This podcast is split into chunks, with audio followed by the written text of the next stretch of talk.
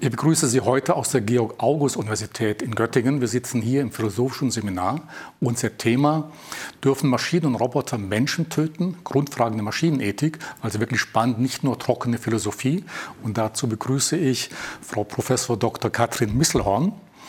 Philosophin. Sie gilt oder äh, sie gelten als Vordenkerin im Bereich Maschinen- und Roboterethik in Deutschland, haben auch ein sehr gewichtiges Buch dazu geschrieben, bei Reklam erschienen, Grundfragen der Maschinenethik. Sie haben mir vorhin erst erzählt, es war bei Zeit und bei einem anderen auf der besten Liste Nummer drei immerhin gewesen. Also ein sehr anspruchsvolles Thema, aber ein sehr wichtiges Thema, wie wir gleich feststellen werden. Maschinenethik, Frau Misselhorn, hört sich erstmal sehr technokratisch an, auch ein bisschen Science Fiction.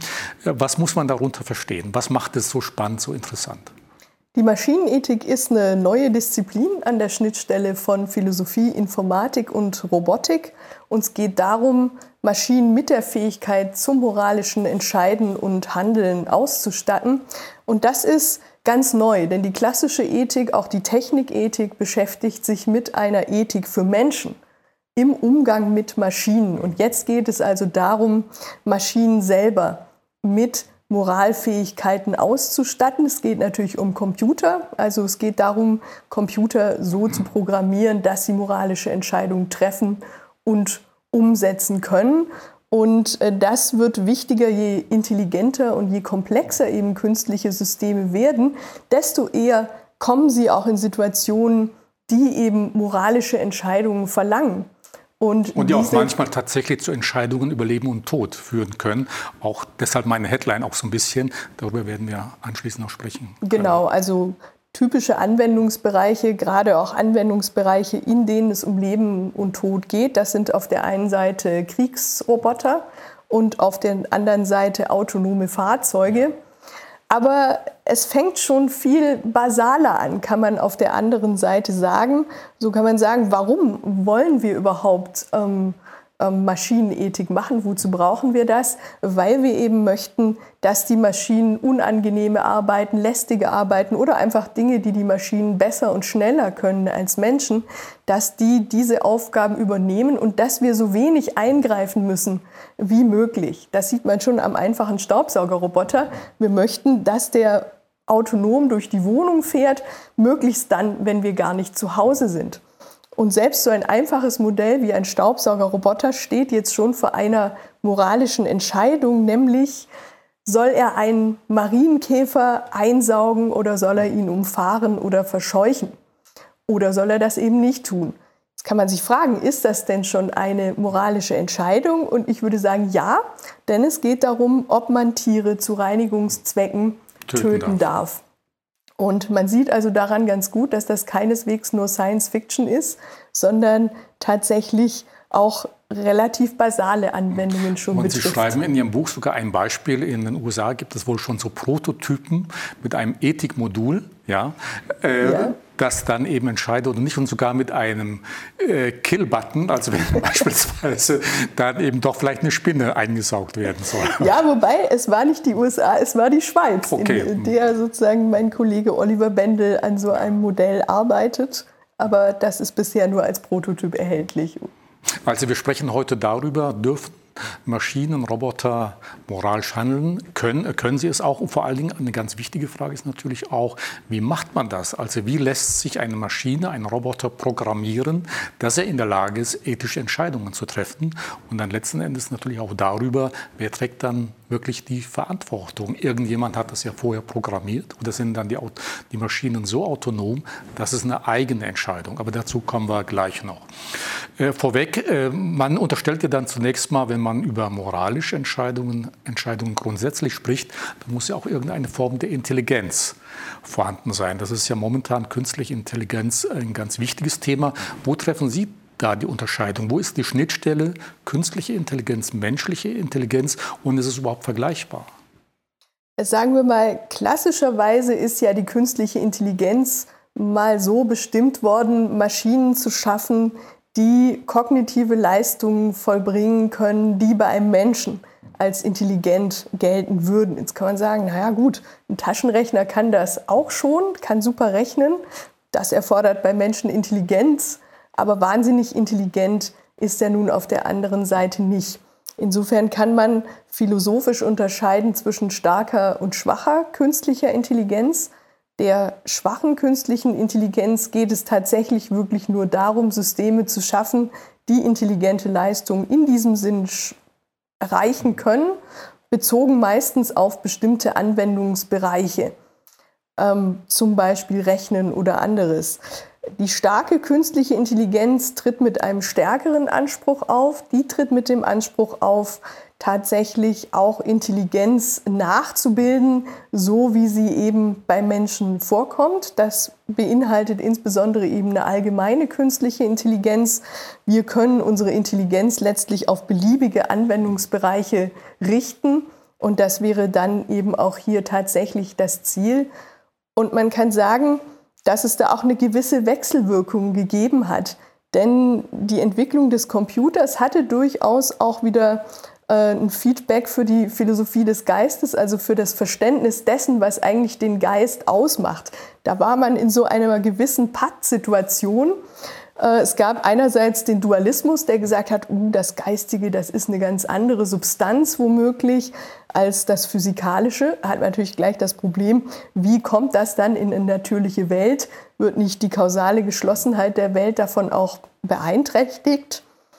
Und auf der anderen Seite der Materialismus, der direkt dann mentale Zustände mit Gehirnzuständen gleichgesetzt hat. Aber dann hat man die kontraintuitive Folge, dass man etwa Tieren keine mentalen Zustände zuschreiben kann. Das scheint bei sowas wie Schmerzen unplausibel zu sein. Und manche haben sogar argumentiert, und was ist mit Außerirdischen? Wenn die entsprechend sich verhalten, ja. dann könnten wir denen auch keine Schmerzen zuschreiben. Und da schien der Computer oder das Computermodell des Geistes als Ausweg zu sagen, funktioniert nicht letztlich der menschliche Geist auch wie eine Software, die auf der Hardware des Gehirns dann abläuft. Und insofern, das hat auch das Programm der Kognitionswissenschaften angeregt, war das sicherlich auch ein Hintergrund für das Entstehen der starken künstlichen Intelligenzthese. Ja. Äh, wenn wir über Moral bei Maschinen sprechen, dann muss man sich natürlich erstmal irgendwie orientieren, auf welche Grundlage basieren diese Entscheidungen oder welche Maßstäbe legt man eigentlich? Also was sind die ethischen Grundlagen, wenn man darüber sprechen soll, Maschinen können oder sollen moralisch handeln? Da muss man erstmal von Maßstäben, von Werten, von Urteilen ausgehen. Also ich würde sagen, diese Grundlagen kann man so allgemein nicht bestimmen, weil sie sich zwischen verschiedenen Anwendungsbereichen unterscheiden. Und äh, das ist etwa auch ein Unterschied der menschlichen Moralfähigkeit. Wir können über alle möglichen Sachen moralisch nachdenken. Jetzt die Maschinenethik in der auch anwendungsbezogenen Form bezieht sich immer auf bestimmte Anwendungsbereiche. Wir hatten es kurz angesprochen, autonomes Fahren ist so ein Anwendungsbereich, Kriegsroboter ist ein Anwendungsbereich, aber auch Pflegesysteme. Und ich würde sagen, die moralischen Standards, die man hier zugrunde legt, die unterscheiden sich wesentlich je nach Anwendungsbereich. Das kann man ganz gut daran auch sehen, dass der, der sozusagen Bereich der betroffenen Personen sehr unterschieden ist. Also betrachtet man zum Beispiel das autonome Fahren, dann sind alle Personen in einer Gesellschaft potenziell betroffen, und zwar auch diejenigen, die solche Systeme überhaupt nicht nutzen oder nicht bewusst zustimmen können. Kinder beispielsweise oder überzeugte Radfahrer, Fußgänger. Das heißt, wir brauchen hier allgemein verbindliche Regelungen, die für alle Personen gleichermaßen gelten und eben auch solche Personengruppen schützen, die die Systeme nicht nutzen. Bei Kriegsrobotern zum Beispiel geht es meistens darum, die Regeln ethischer Kriegsführung, also im Krieg sicherzustellen.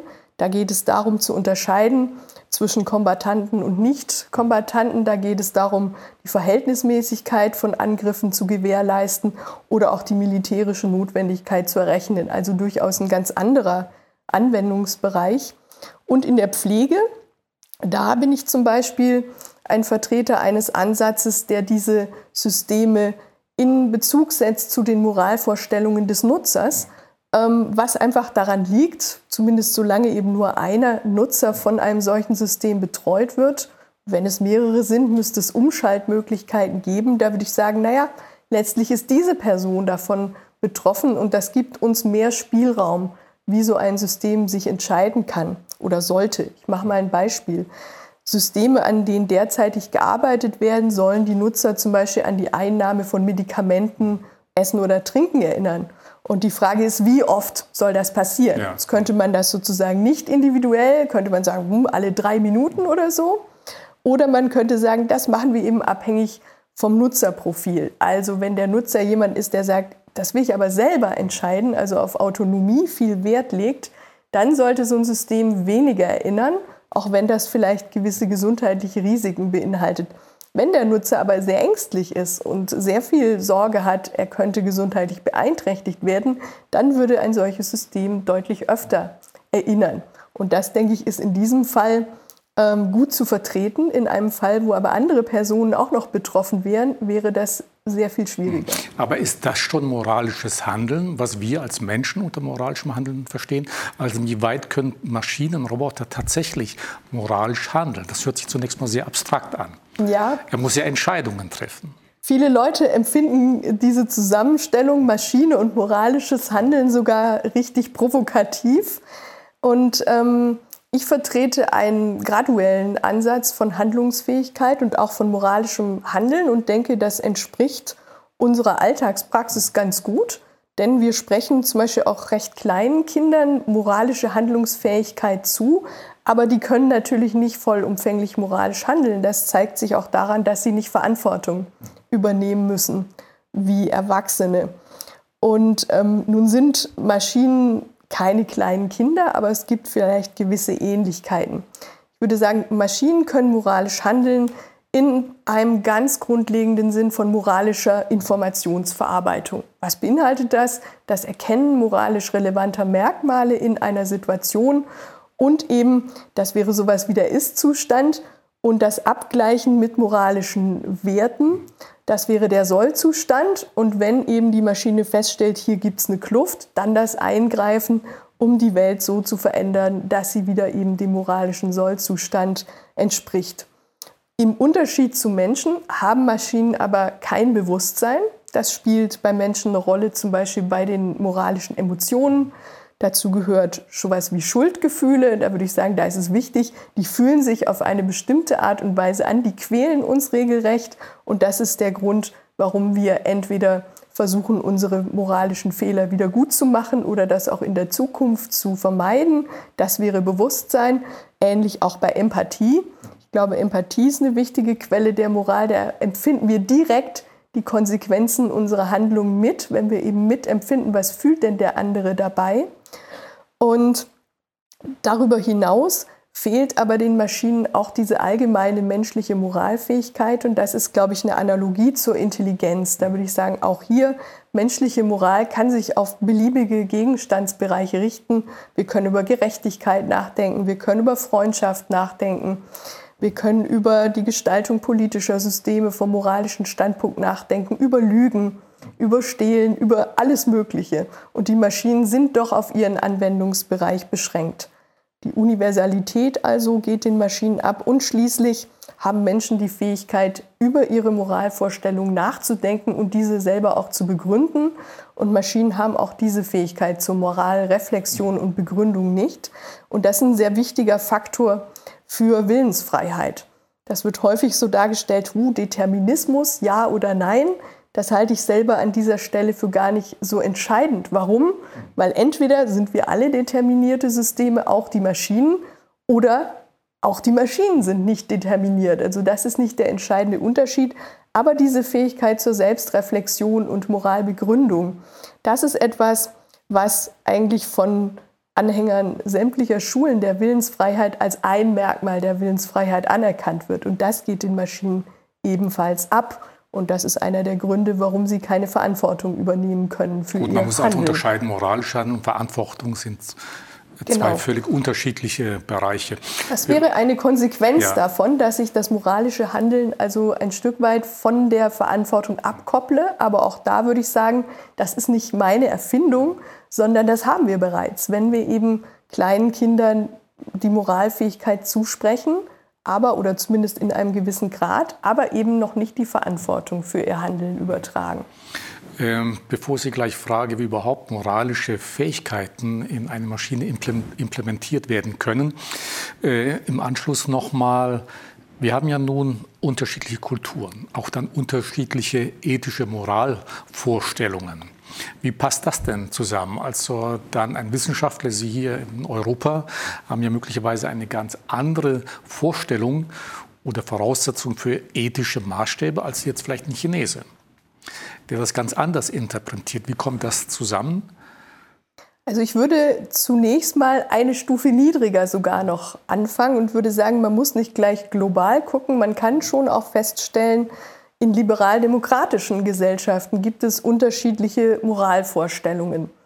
Trotzdem haben wir es geschafft, in verschiedenen Feldern, wo diese Vorstellungen durchaus sehr grundlegend auseinandergehen, einen gesellschaftlichen Konsens innerhalb eines, ich nenne das immer, Moralkorridors zu finden, die für die Vertreter unterschiedlicher Positionen akzeptabel ist. Beispiele hierfür sind Abtreibung oder Sterbehilfe. Ja. Da kann man etwa der Meinung sein, Abtreibung sollte viel länger oder grundsätzlich immer erlaubt sein oder man kann der Meinung sein, das sollte viel früher oder grundsätzlich verboten sein. Trotzdem würde ich sagen, unsere Regelung spiegelt einen Konsens wider, den wir gefunden haben und der für viele akzeptabel ist, auch wenn es nicht ihre Moralvorstellungen eins zu eins abbildet.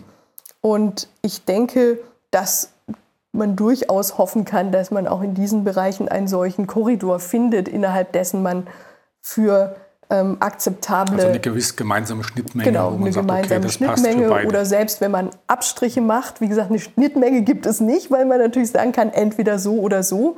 Aber etwas, was man für akzeptabel man hält, auch wenn es die eigene Position nicht zu 100 Prozent wiedergibt.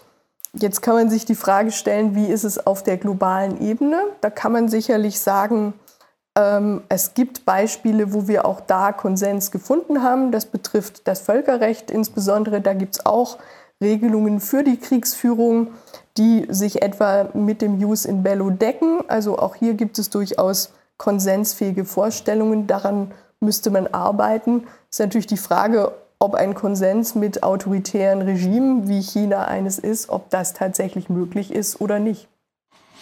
Ähm, wie gelingt es aber? Es, es, klingt ja sehr philosophisch zu sagen, okay, wie kriege ich jetzt moralische Fähigkeiten, ethische Fähigkeiten, wie kann ich die programmieren? Wie bekomme ich die in die Maschine hinein?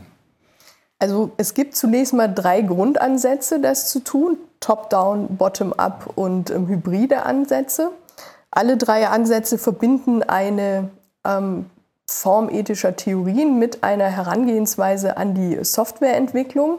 Top-down, wie der Name schon sagt, man versucht allgemeine Regeln zu finden und die dann zu implementieren, auf deren Basis das System dann in speziellen Situationen entscheiden muss, also ob die unter diese Regeln fallen. Das verbindet sich in der Ethik mit sogenannten Prinzipien, ethischen Ansätzen, die also auch ein moralisches Grundprinzip annehmen, aus dem dann alles weitere abgeleitet ist. Die zwei klassischen Vertreter in der Philosophie ist die kantische Ethik einerseits und der Utilitarismus andererseits. Äh, der Utilitarismus, der setzt dabei an zu sagen, eine Handlung ist dann moralisch richtig, wenn sie die Bilanz aus Lust und Schmerz für alle Betroffenen also wird auf den Handlungserfolg abgestellt. Genau. Ja. Ähm, optimiert, also sozusagen, wenn Lust und Schmerz am besten ausbalanciert sind für alle, ähm, das ist die moralisch richtige Handlung. Die kantische Ethik ähm, sagt, nein, das ist nicht alles. Jedes Individuum ist im Grunde, hat einen Wert, den man nicht verrechnen kann mit anderen. Und darin besteht auch ein grundlegender Unterschied. Also die kantische Ethik besagt, niemand darf, oder in einer Formulierung des kategorischen Imperativs, niemand darf nur als Mittel zum Zweck behandelt werden, sondern jeder Mensch muss immer zugleich als Selbstzweck behandelt werden. Und das hat dann etwa im Bereich des autonomen Fahrens durchaus unterschiedliche Konsequenzen. Utilitarist würde zum Beispiel sagen, naja, wenn wir eine Person opfern müssen, um fünf zu retten, dann ist die Wahrscheinlichkeit sehr hoch, dass die Lust- und Schmerzbilanz dadurch besser ist. Naja. Dann sollten wir das tun. Die kantische Ethik gibt keine so klare Antwort. Sie sagt, jeder Mensch hat einen sozusagen unvergleichbaren Wert und deswegen ist es nicht einfach so, dass wir sagen können, naja, besser wir opfern die eine Person oder wir sind sogar verpflichtet dazu. Ganz interessant ist, dass sich im Bereich der Maschinenethik auch ähm, eine ganz andere ethische Vorstellung herausgebildet hat. Die geht zurück auf Isaac Asimov, den russisch-amerikanischen Science-Fiction-Autor und Wissenschaftler, den ich immer den ersten hm. Maschinenethiker nenne. Und, ähm, In den drei Robotergesetzen. Genau, ja. die, der hat die drei Robotergesetze Wobei es ja an sich vier sind. Später wurde ja das genau. Gesetz noch hinzugefügt. Also die drei ursprünglichen waren ja, ein Roboter darf keinem Menschen Schaden zufügen oder ihn töten.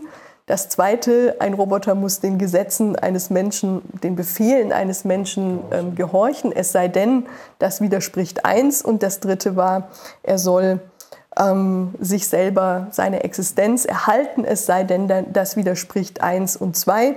Und das vierte, was dann später dazu kam, da ging es sozusagen um den Erhalt der Menschheit, Menschheit insgesamt, insgesamt, was dann äh, nicht ganz unproblematisch mit den anderen beiden zusammenfasst.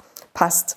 Wobei Asimov, das muss man dazu sagen, sich weniger als Messias einer neuen Ethik betrachtet hat, sondern eher als jemand, der in seinen Kurzgeschichten, die ich immer wieder auch zur Lektüre heute noch empfehlen kann, durchgespielt hat, wo denn die Probleme der Implementation solcher Gesetze liegen.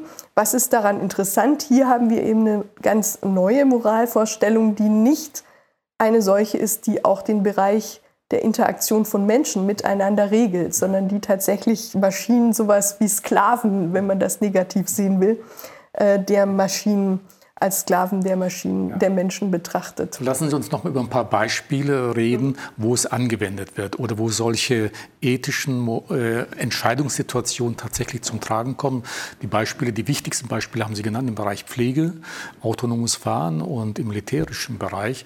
Bereich Pflege, da gibt es ja in Japan schon eine ganze Menge Pflegeroboter, also echte Roboter, wo noch nicht Androiden, die wie wir aussehen, aber kleine Maschinen, Roboter, die dann eben Menschen anziehen, äh, das Essen bringen und so weiter. Und ich habe äh, neulich erst gelesen, oder 2018 war das, man versucht in äh, Japan sogar bis zum nächsten Jahr 25 Prozent aller Pflegebedürftigen mit Pflegerobotern also auszustatten oder weil es eben so viele Pflegekräfte, weil so viele Pflegekräfte ähm, fehlen. Etwas Ähnliches müsste ja auch in Deutschland passieren. Ich glaube, über 500.000 Pflegekräfte fehlen in den nächsten zehn Jahren. Aber wo sind da genau diese Ansätze? Wo passieren, welche Situationen gibt es, die tatsächlich so eine Entscheidung erfordern? Ja, Pflege haben Sie ganz richtig beschrieben. Angesichts des drohenden Pflegenotstands ist es natürlich eine naheliegende Option, auf Pflegesysteme zurückzugreifen. Die Situation, eine habe ich schon beschrieben, also Systeme, an denen man arbeitet, die erinnern beispielsweise an die Einnahme von Essen, Trinken oder Medikamenten. Eine andere Frage ist natürlich, was passiert, wenn sich jemand eine Zeit lang nicht rührt? Dann sollte ein solches System den medizinischen Dienst oder auch die Angehörigen verständigen. Und schließlich ist natürlich die Privatsphäre ein wichtiger Gesichtspunkt, denn es werden ja Daten erhoben von den Pflegesystemen. Wie verfährt man damit? Werden die also auch automatisch gespeichert und weitergegeben oder welche Einflussmöglichkeiten hat der Nutzer eben auch in diesem Bereich?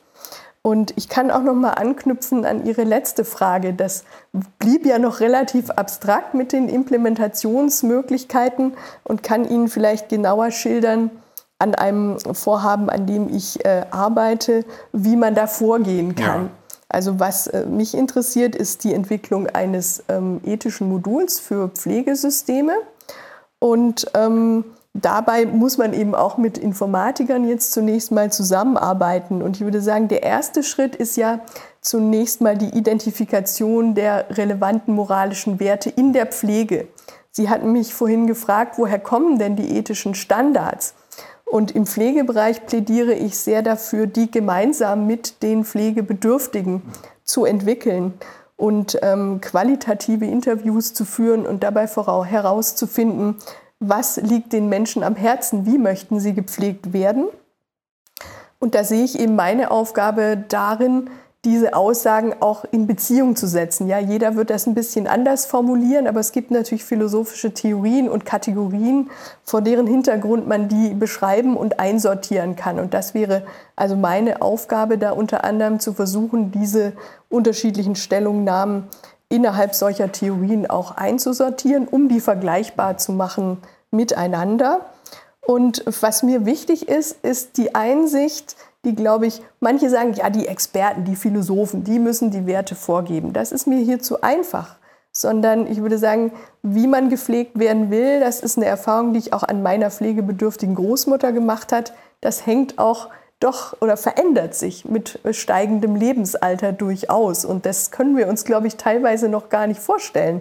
Und deswegen ist es wichtig, das mit der Nutzergruppe gemeinsam auch zu entwickeln. Hat man das gemacht, dann muss man sich natürlich überlegen, wie kann ich das jetzt komputational umsetzen? Und dafür müssen Philosophen Szenarien entwickeln. Also in welchen Szenarien sind welche Frage, also welche Werte gefragt, wie kann man die gewichten, das zunächst mal zu schreiben, äh, zu beschreiben und dann mit den Informatikern zusammen sowas wie äh, Informationsverarbeitungsprozesse zu beschreiben, wie kann man das erfassen, wie kann man das abfragen? Und die müssen das eben dann in Algorithmen gießen und schließlich dann eben auch in irgendeine Roboterplattform dann einbauen.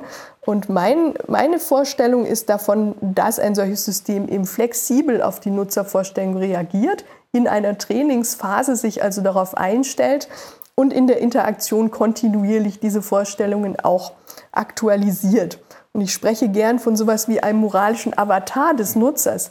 Der soll also eigentlich genau so entscheiden, wie der Nutzer das in dieser entsprechenden Situation auch tun würde. Und so kann man das mit der Moralimplementation an einem Beispiel, glaube ich, auch noch mal äh, besser darstellen und hat auch diese Ebene dann erreicht, welche Werte spielen dabei eigentlich eine Rolle und wie bringt man die in die Maschine? Ja, ist es eigentlich nicht wünschenswert, dass es tatsächlich auch hier in Deutschland Pflegeroboter gibt, sogar in großer Anzahl?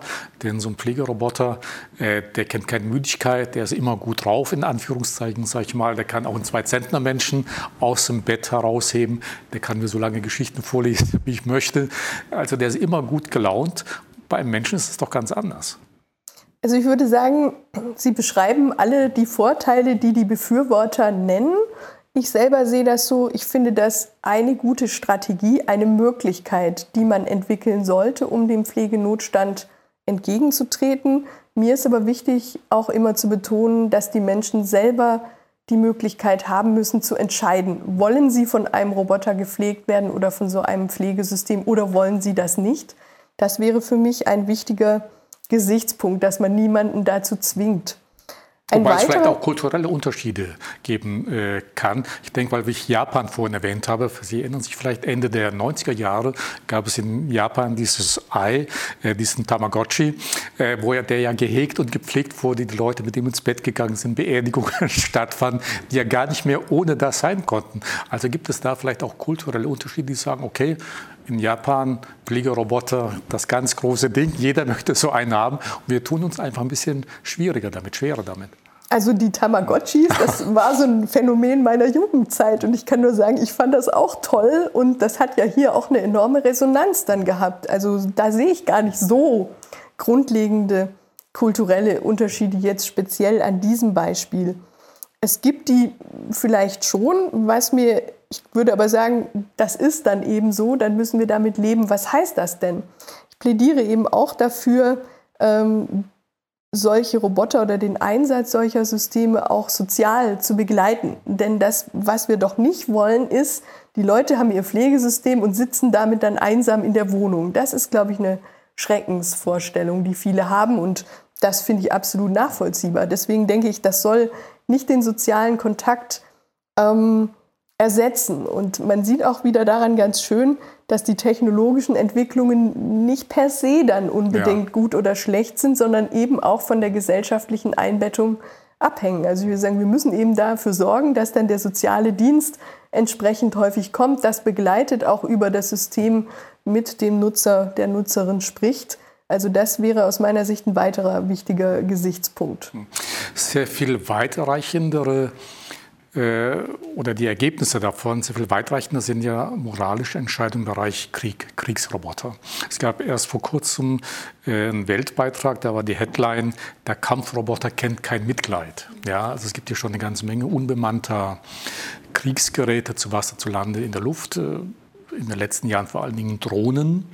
Wo entstehen denn da die um gut? Es ist ganz klar, es ist immer eine Entscheidung über Leben und Tod, wenn irgendwo eine Drohne in bei Terroristen oder wo auch immer auf den Knopf drücken muss, um eine Rakete zu starten. Aber da ist es ja sehr viel schwieriger zu entscheiden, darf ich das jetzt oder darf ich das nicht? Darf dieser Mensch getötet werden oder muss man sich andere Mittel überlegen? Das ist doch da besonders kritisch, dieser Einsatz. Plädieren ja. Sie dann dafür zu sagen, okay, Drohnen sind was ganz Sinnvolles im Kriegseinsatz. Sollte man vielleicht sagen, okay, diese Entscheidungen sollte man den Menschen gar nicht überlassen. Denn bisher ist es ja immer noch so, dass es halbautonome Waffen sind. Letzten Endes fällt immer noch der Mensch die Entscheidung, ob irgendwo abgedrückt wird oder nicht. Es ist aber schwierig, sollte man dann doch vielleicht diese Entscheidung mit den Maschinen überlassen. Sind also Maschinen vielleicht dann die besseren Ethiker in Anführungszeichen? Naja, das Argument, was Sie eben schon angebracht haben, wird ja häufig auch zugunsten der Kriegsroboter angeführt, dass man sagt, naja, die unterliegen keinem emotionalen Stress. Das führt manchmal zu unmoralischen Entscheidungen.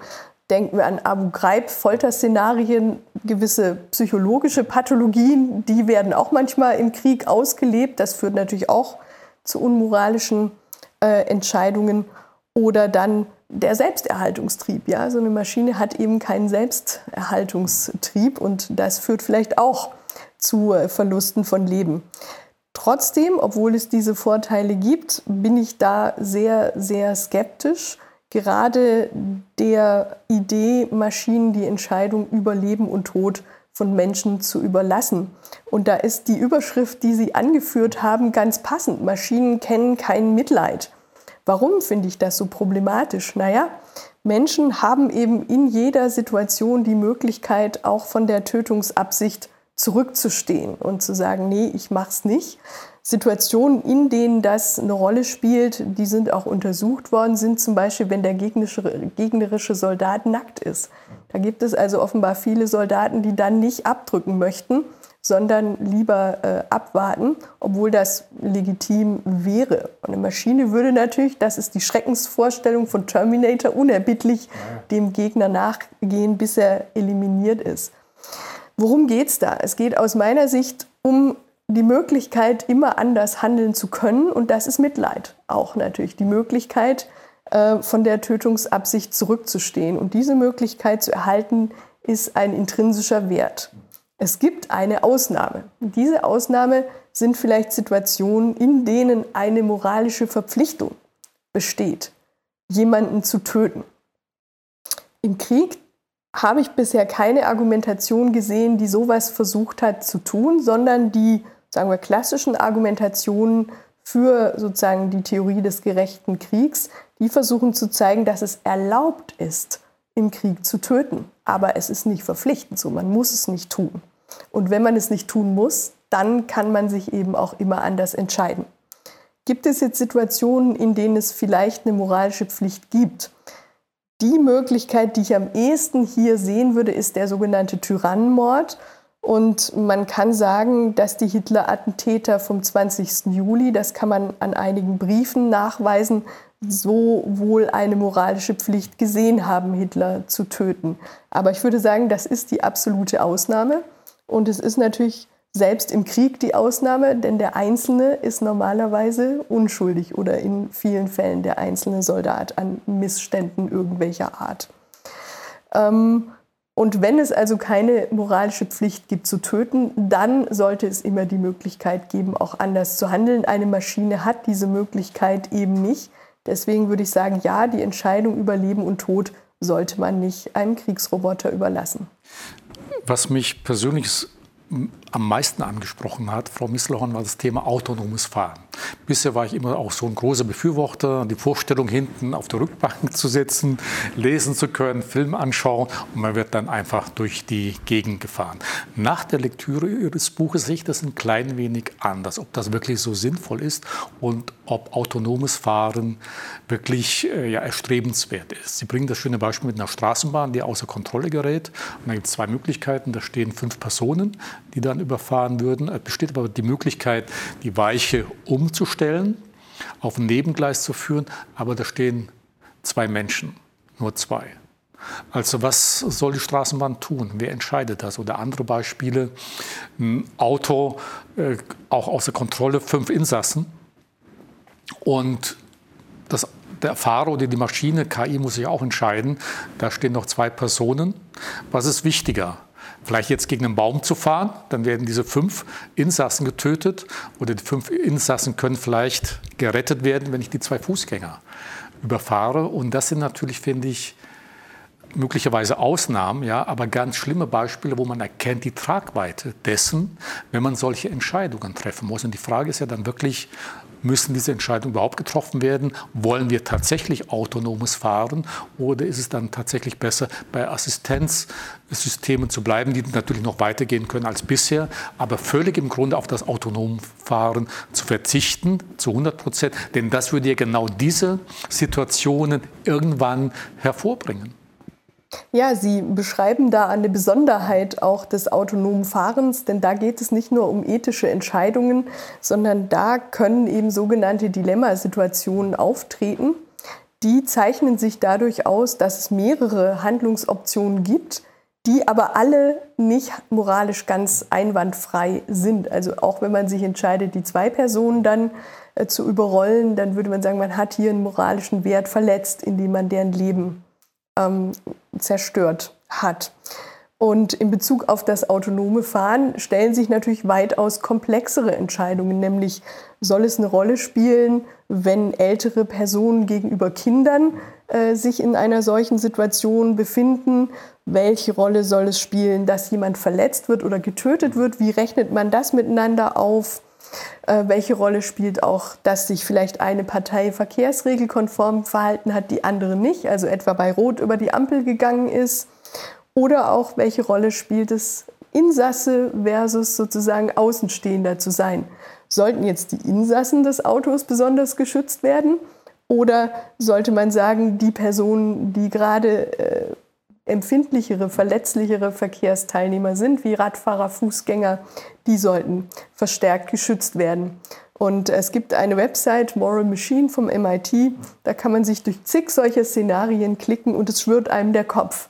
Und man wird am Ende gar nicht genau wissen, wie soll ich mich entscheiden und auch äh, die Entscheidung, die man dann trifft, müsste man dann eben auch noch implementieren. Das ist also sehr komplex.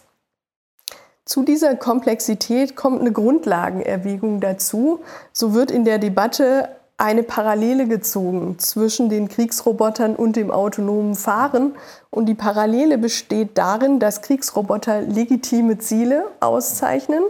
Und man kann sagen, dass autonome Fahrzeuge dann auch mit so einer Targeting-Funktion ausgestattet sein müssen, um in solchen Dilemmasituationen eben entsprechend zu reagieren. Und auch da kann man sagen, ja, es ist aber ein Wert, wenn man sich anders entscheiden kann in dieser Situation und eben nicht von vornherein festgelegt ist, alte Leute werden diskriminiert. Mal ganz abgesehen davon, dass das verfassungsmäßig bei uns gar nicht so ohne weiteres erlaubt wäre. Also hier ein Problem und man kann sagen, gerade hier gibt es auch keine moralische Pflicht, unschuldige Menschen zu töten und in einer solchen Dilemmasituation würde ich sagen, gibt es eben immer verschiedene Optionen, für die man sich auch durchaus begründet entscheiden kann. Deswegen ja, in der Tat plädiere ich für das assistierte Fahren und auch dafür zumindest erstmal zu eruieren, wie weit kommen wir denn? Denn das wird mir zu oft schwarz-weiß gezeichnet. Entweder sagt man, der Mensch, das ist die Hauptquelle der Unfälle, menschliches Fehlversagen. Wenn wir das eliminieren, dann haben wir doch das autonome Fahren. Aber so einfach ist es nicht. Ich würde sagen, schauen wir doch mal, wie weit wir mit dem assistierten Fahren kommen bei der Elimination der menschlichen Fehleranfälligkeit, wobei wir eben Entscheidungen über Leben und Tod trotzdem den Menschen überlassen. Oder im Grunde liegt es näher zu sagen, okay, wir verzichten lieber dann tatsächlich auf eine hundertprozentige Autonomie äh, von Maschinen, Robotern, egal in welchem Segment. sei es im militärischen Bereich, sei es bei autonomem Fahren oder in welchem Bereich auch immer? Ich würde sagen, wenn es nicht um Leben oder Tod geht, dann könnte ich mir vorstellen, dass es Entscheidungen gibt, die wir durchaus Maschinen überlassen können. Also hier hängt es, glaube ich, einfach von der Reichweite und von der Tiefgreifendheit solcher Entscheidungen ab. Aber es bedeutet auch immer, dass immer noch ein Mensch also die Aufsicht darüber hätte. Denn auch eine normale Situation kann dann plötzlich sich zu einer Situation äh, ausgestalten, wo es dann um eine Entscheidung über Leben und Tod geht. Also ich würde sagen, das hängt davon ab. Und durch eine entsprechende Eingrenzung des Anwendungsbereichs kann man das vermeiden. Also nehmen wir den Staubsaugerroboter. Da hätte ich gar keine Bedenken, den autonom in meiner ja. Wohnung rumfahren zu lassen und würde sagen, okay. Mit Ethikmodul oder ohne? Mit, mit Ethikmodul, das fände ja. ich super. Also ich wäre so jemand, der das gerne hätte. Und Killbutton für die Spinne. Nein, ich bin auch tierfreundlich gegenüber Spinnen. Okay. Also, ähm, aber da würde ich sagen, sieht man schon ganz gut, dass es hier um Entscheidungen geht, die, glaube ich, man durchaus Maschinen überlassen kann. Auch im Pflegebereich könnte ich mir das über weite Strecken vorstellen, dass das möglich wäre. Ähm, brauchen wir aber nicht insgesamt ein bisschen eine größere gesellschaftliche Debatte darüber? Ich habe zufällig gestern in der ARD einen Film gesehen, sehr realistisch. Da ging es darum, auch äh, militärischer Einsatz irgendwo in, in der Mitte Afrikas. Terroristen hatten sich in einem Haus verstanden, es waren noch Selbstmordattentäter. Attentäter gab es drei Entscheidungsgremien, Engländer, Amerikaner, noch irgendjemand. Die Engländer hatten äh, die Entscheidungsbefugnis. Und dann gab es natürlich einen Kommandanten, der dann mit einer, über, mit einer Drohne, einer Rakete genau auf dieses Haus schießen äh, sollte. Und es war ganz interessant, wie immer jede Entscheidung auf eine andere Person übertragen werden äh, sollte. Der Justizminister sagte, nee, das soll der Außenminister machen. Nein, nicht ich, der Außenminister, sondern der Premierminister dann. Und dann kam es noch erschwerend hinzu, plötzlich war ein Kind an einer Hausseite, das Brot verkauft hat. Und dann sagte der, der die Drohne bedient soll, der Moment mal, das muss jetzt völlig neu berechnet werden. Und dann ging es eben um die Diskussion des Mädchenopfern oder möglicherweise 80 Menschen durch so ein Selbstmordattentat. Also ist es nicht notwendig, dass wir in der Öffentlichkeit mehr darüber diskutieren. Sie wissen selber, ich glaube, Sie haben auch das Beispiel genannt, 2015 gab es ja einen offenen Brief von vielen, vielen tausend Wissenschaftlern, ich glaube mittlerweile über 30.000 mit Elon Musk, Stephen Hawking, äh, Bill Gates und viele, viele andere, die zum einen gesagt haben, wir müssen sicherstellen, wir müssen die Folgen, wie Maschinen moralisch handeln, also die Maschinenethik, ganz nach vorne stellen die Forschung zu diesem Thema Maschinenethik. Und zum anderen haben die sich, was autonome Waffen angeht, strikt dagegen gewendet, gegen die Herstellung, äh, Gebrauch und all das, was dazu gehört, der Einsatz tödlicher autonomer Waffen. Nur das sind noch Themen, die wir jetzt in der Welt äh, mit diesen Killermaschinen, äh, äh, Roboter kennen kein Mitleid, das liest man zwar mal in den Medien, aber auch wie das Beispiel autonomer Fahren mir war das nie so bewusst gewesen, zu welchen Ergebnissen das führt oder was dahinter steht, zu welchen Entscheidungen wir gezwungen werden. Und Sie sagen, glaube ich, auch in Ihrem Buch, die ganze Thematik schwingt, äh, zwingt uns zu Entscheidungen eigentlich auch schon im Vorfeld, die ethisch fraglich sind. Also brauchen wir nicht wirklich eine große Diskussion, was dürfen Maschinen und was dürfen Maschinen nicht. Ja, das ist natürlich Wasser auf meinen Mühlen. Also ich bin tatsächlich dieser Meinung. Ich habe allerdings auch den Eindruck, dass diese Diskussion langsam ins Rollen kommt und merke das schon auch daran, mein Buch ist ja mittlerweile in der dritten Auflage erschienen und das Interesse schon auch von Akteuren in ganz verschiedenen Bereichen ist sehr groß, auch das Interesse der Öffentlichkeit. Insofern würde ich sagen, ja, ähm, ich glaube, das kommt ins Rollen und ähm, durchaus auch mittlerweile in einer gewissen institutionalisierten Form. Also in Tübingen, wo ich lange gelebt habe, da gibt es also eine Bürgerinitiative, die eben kritisch mit dem dort gegründeten Cyber Valley sich auseinandersetzt. Und ich würde immer sagen, das sind natürlich entscheidende auch Formen, mit denen man dann durchaus politisch Einfluss gewinnt und zum Beispiel das Thema Ethik auf die Agenda setzen kann. Aber wer ist da gefordert? Muss die Politik äh, da mehr unternehmen? Brauchen wir vielleicht nicht sogar ein, ja, ein äh, Ministerium für künstliche Intelligenz, auch andere Themen wie Biotechnologie, also wirklich, wo man sich intensiv mit dieser Thematik auseinandersetzt? Denn letzten Endes geht es um die große Frage, wie wollen wir leben? Das ja. ist doch ganz entscheidend. Ich würde Ihnen recht geben, würde auch sagen, Politiker ja, aber ich sehe uns da auch immer als Bürger gefordert. Und zum Beispiel meine Rolle sehe ich auch durchaus darin, ich habe immer wieder den Eindruck, was Sie auch mit dem autonomen Fahren beschrieben haben. Man kriegt natürlich auch sehr viele Hochglanzvisionen der Tech-Firmen präsentiert. Und ähm, da würde ich sagen, meine Rolle ist es einerseits, da auch mal ein bisschen die Luft rauszulassen und zu sagen, Leute, so einfach ist es nicht. Andererseits gibt es auch unbegründete Befürchtungen. Das ist auch nicht immer hilfreich. Und da versuche ich auf der anderen Seite gegen eine gewisse, sehr skeptisch, äh, technisch skeptische Tradition in der Philosophie, die vor allem auf Heidegger zurückgeht, auch zu sagen, nee, es ist nicht alles schlecht, also Technik per se ist nicht schlecht, also diese beiden Pole zu balancieren. Und ich werde auch häufig damit konfrontiert mit der Frage, ja, kann man überhaupt was tun? Kommt das nicht sowieso? Und das ist immer eine Frage, die mich sehr, sehr auf den Plan ruft, weil ich denke, wenn wir so denken, dann wird es kommen. Und ich glaube, nur dann sozusagen können wir an der Demokratie überhaupt festhalten, wenn wir solche Einstellungen nicht haben. Jetzt ist die Frage, aber müssen wir sie nicht haben? Ich denke, das ist nicht der Fall. Und ein Beispiel dafür ist doch die Atomkraft. Also wir haben mittlerweile die Energiewende und in den 80er Jahren, als ich Kind war, da gab es zwar auch mittlerweile eine doch durchaus beachtliche Bürgerbewegung, aber vielen galten das als Spinner. Und wer hätte damals wirklich gedacht, dass der Atomausstieg kommen würde? Also würde ich sagen, klar, da gab es auch andere Faktoren, die da noch eine Rolle gespielt haben. Aber ich würde immer sagen, es spielt auch immer eine wichtige Rolle, wie agieren einzelne Bürger und äh, wie schließen die sich zusammen, um natürlich auch den entsprechenden Druck auf die Politiker auszuüben. Denn es ist natürlich auch klar, von der anderen Seite kriegen die auch Druck. Hm. Brauchen wir aber vielleicht nicht mehr äh, Philosophen oder Philosophinnen, ganz im Sinne von Marc Aurel? Also mehr Generalisten und wirklich auch äh, ja, grenzüberschreitend über viele Fachgebiete hinweg sich ein Urteil erlauben können?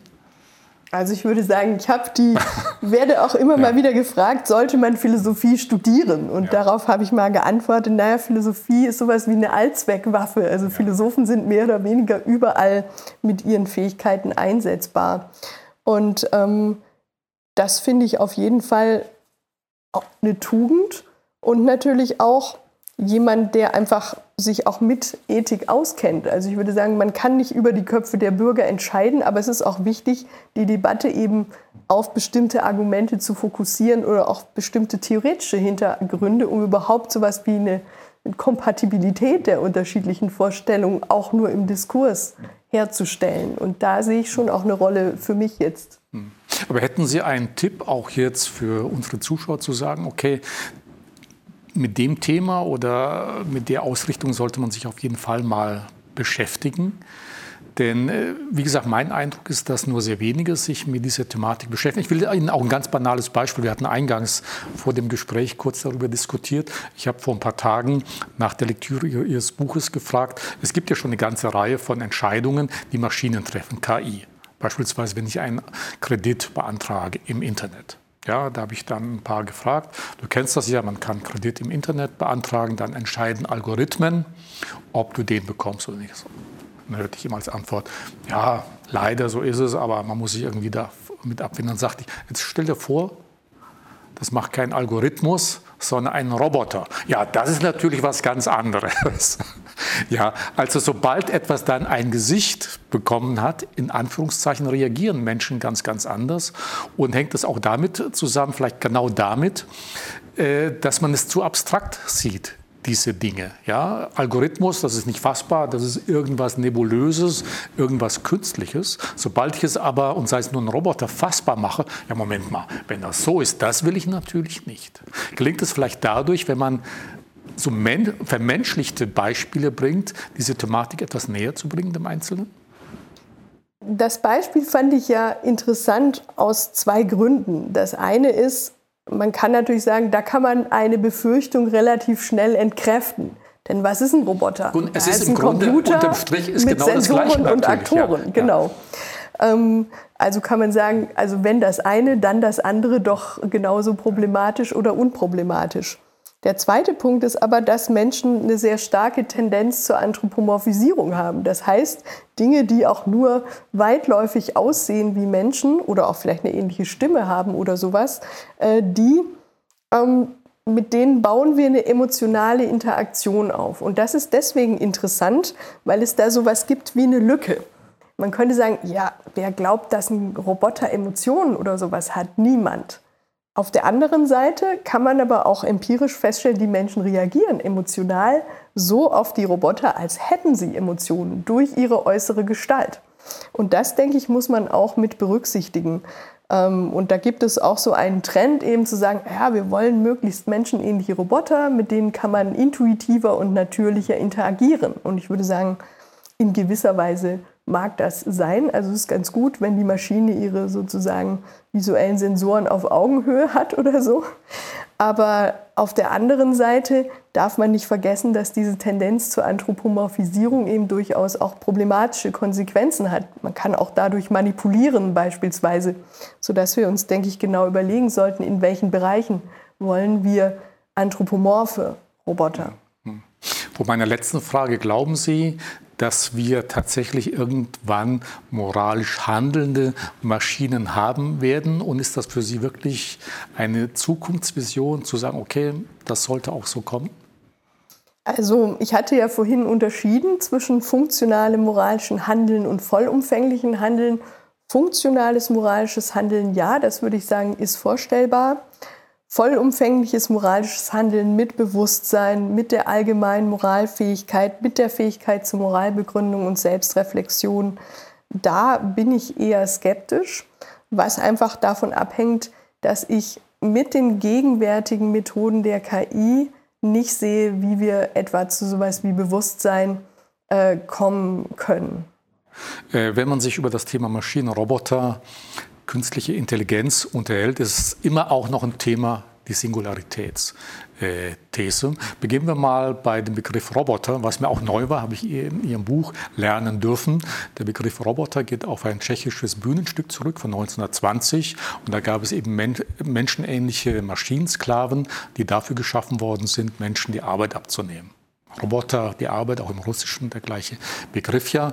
Und irgendwann haben sich äh, diese Maschinensklaven eben gegen ihre Schöpfer gewendet und versucht, die Menschheit aus zu löschen. Letzten Endes geht es auch darum in der Singularitätstheorie.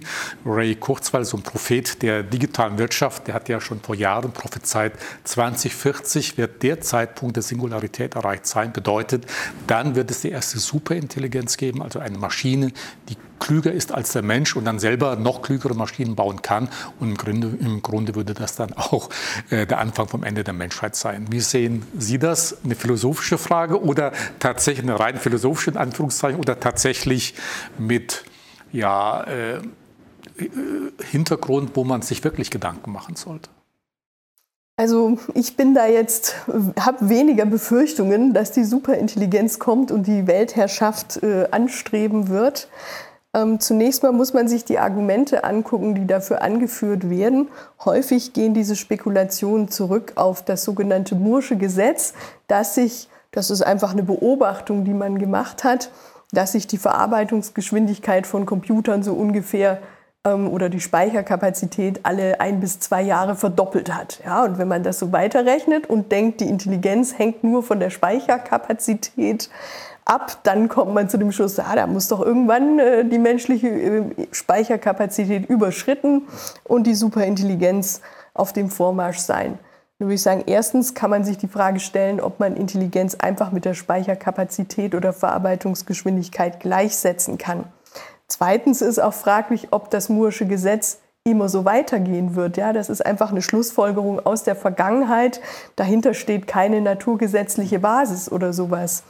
Und das wäre in etwa so ein Beispiel von Luciano Floridi in dem Kontext aus dem Economist, wenn man guckt und feststellt, oh, seit den 20er Jahren hat sich die Größe der Truthähne um 150 Prozent ähm, entwickelt. Wenn das so weitergeht, dann sind die bald so groß wie der Mensch und bald bedecken die den ganzen Planeten. Das ist natürlich völliger Unsinn.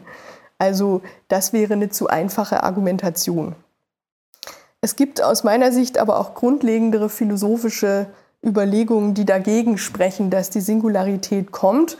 Und die grundlegendste ist, dass Intelligenz sehr eng mit dem Leben zusammenhängt. Wir sind eben oder unsere Intelligenz entwickelt sich in der Interaktion, in der dynamischen Interaktion von verkörperten Wesen mit ihrer Umwelt. Und das würde also bedeuten, wir müssen erstmal Leben rekonstruieren, um dann auch Intelligenz zu rekonstruieren. Und da würde ich sagen, das ist ein so komplexes Unterfangen. Ich wüsste nicht, wie man dabei vorgehen soll, mithilfe der derzeitig zur Verfügung stehenden Ansätze in der künstlichen Intelligenz. Wobei Wissenschaftler wie Stephen Hawking immer wieder, er ist ja letztes Jahr leider verstorben, darauf hingewiesen haben, dass das schon eine Bedrohung darstellen könnte. Und er war immer der Meinung, dass so eine Superintelligenz nicht ein lang anhaltender Prozess wäre, sondern eher plötzlich entsteht. Da die Maschinen immer komplexer werden, an Rechengeschwindigkeit, an Volumen immer größer und umfangreicher werden und das ist eben sehr plötzlich äh, geschehen. Ja, das, Müsste ja. aber, wissen wir, äh, natürlich nicht. Äh, ganz interessant fand ich auch noch dann abschließend im Buch, was Sie erwähnt haben, künstliche Evolution. Bisher Roboter kennen wir ja mehr so wie ein R2D2 aus Star Wars und ähnlichen Geschichten. Aber es geht ja dahin, dass die Roboter eher menschenähnlich werden.